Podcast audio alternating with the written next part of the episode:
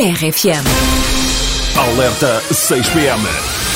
Com Pedro Fernandes. Fernão de Magalhães partiu hoje de Espanha para o oeste à descoberta de um caminho para as Ilhas Orientais. Desejamos-lhe sorte nesta jornada difícil. Isso foi em 1519, Pedro. Ah, foi? Foi. Então, e como é que correu? Ah, morreu nas Filipinas com uma seta envenenada. Ei, coitado. Pois é. Hum. pá. Bom, então tenho aqui outra notícia.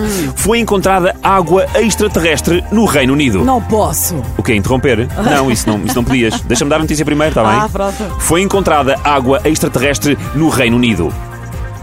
Obrigado, Mariana. Porquê? Era por não teres interrompido, mas já interrompeste outra vez. Bom, ah, Parece que interrompeste para me agradecer. é possível. Ah, mas adianta, então, diz lá, foi encontrada água extraterrestre no Reino Unido. Como é que sabes? Ah, ah, foi, ouviram o alerta 6PM? Ah, então e que mais? Só sei isto, agora estava à espera que desenvolvesse a notícia. Acho que agora, vai ser agora. Foi encontrada Agora. água extraterrestre no Reino Unido, mais precisamente num meteorito. Ah. A notícia caiu que nem uma pedra na comunidade científica. Tatarlata. Segundo explicou um investigador, a composição desta água é muito semelhante à composição da água dos oceanos da Terra, ou seja, 10% é plástico.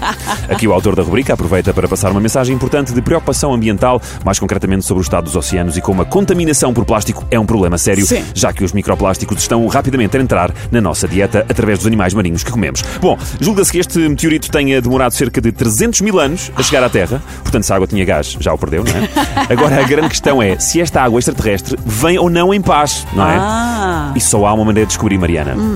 É bebendo, não é? Trouxe aqui um bocadinho para ti. Tchim. Portanto, se ficarmos verdes, com os olhos muito esbugalhados, Ai, meu Deus. com dores de barriga e diarreia, Ah. pode ser do que comemos ao almoço. Ok. É verdade. Mas também poderemos estar A transformar-nos em extraterrestres. com legionela. Com legionela, Mariana. Se não interrompesse a rubrica, escusavas de ter agora esta figura, não é? Que ridículo. Agora, transformar-nos em ETs, pelo amor de Deus. Enfim, Ai, pronto. foi o alerta 6pm. Alerta 6PM com Pedro Fernandes. RFM.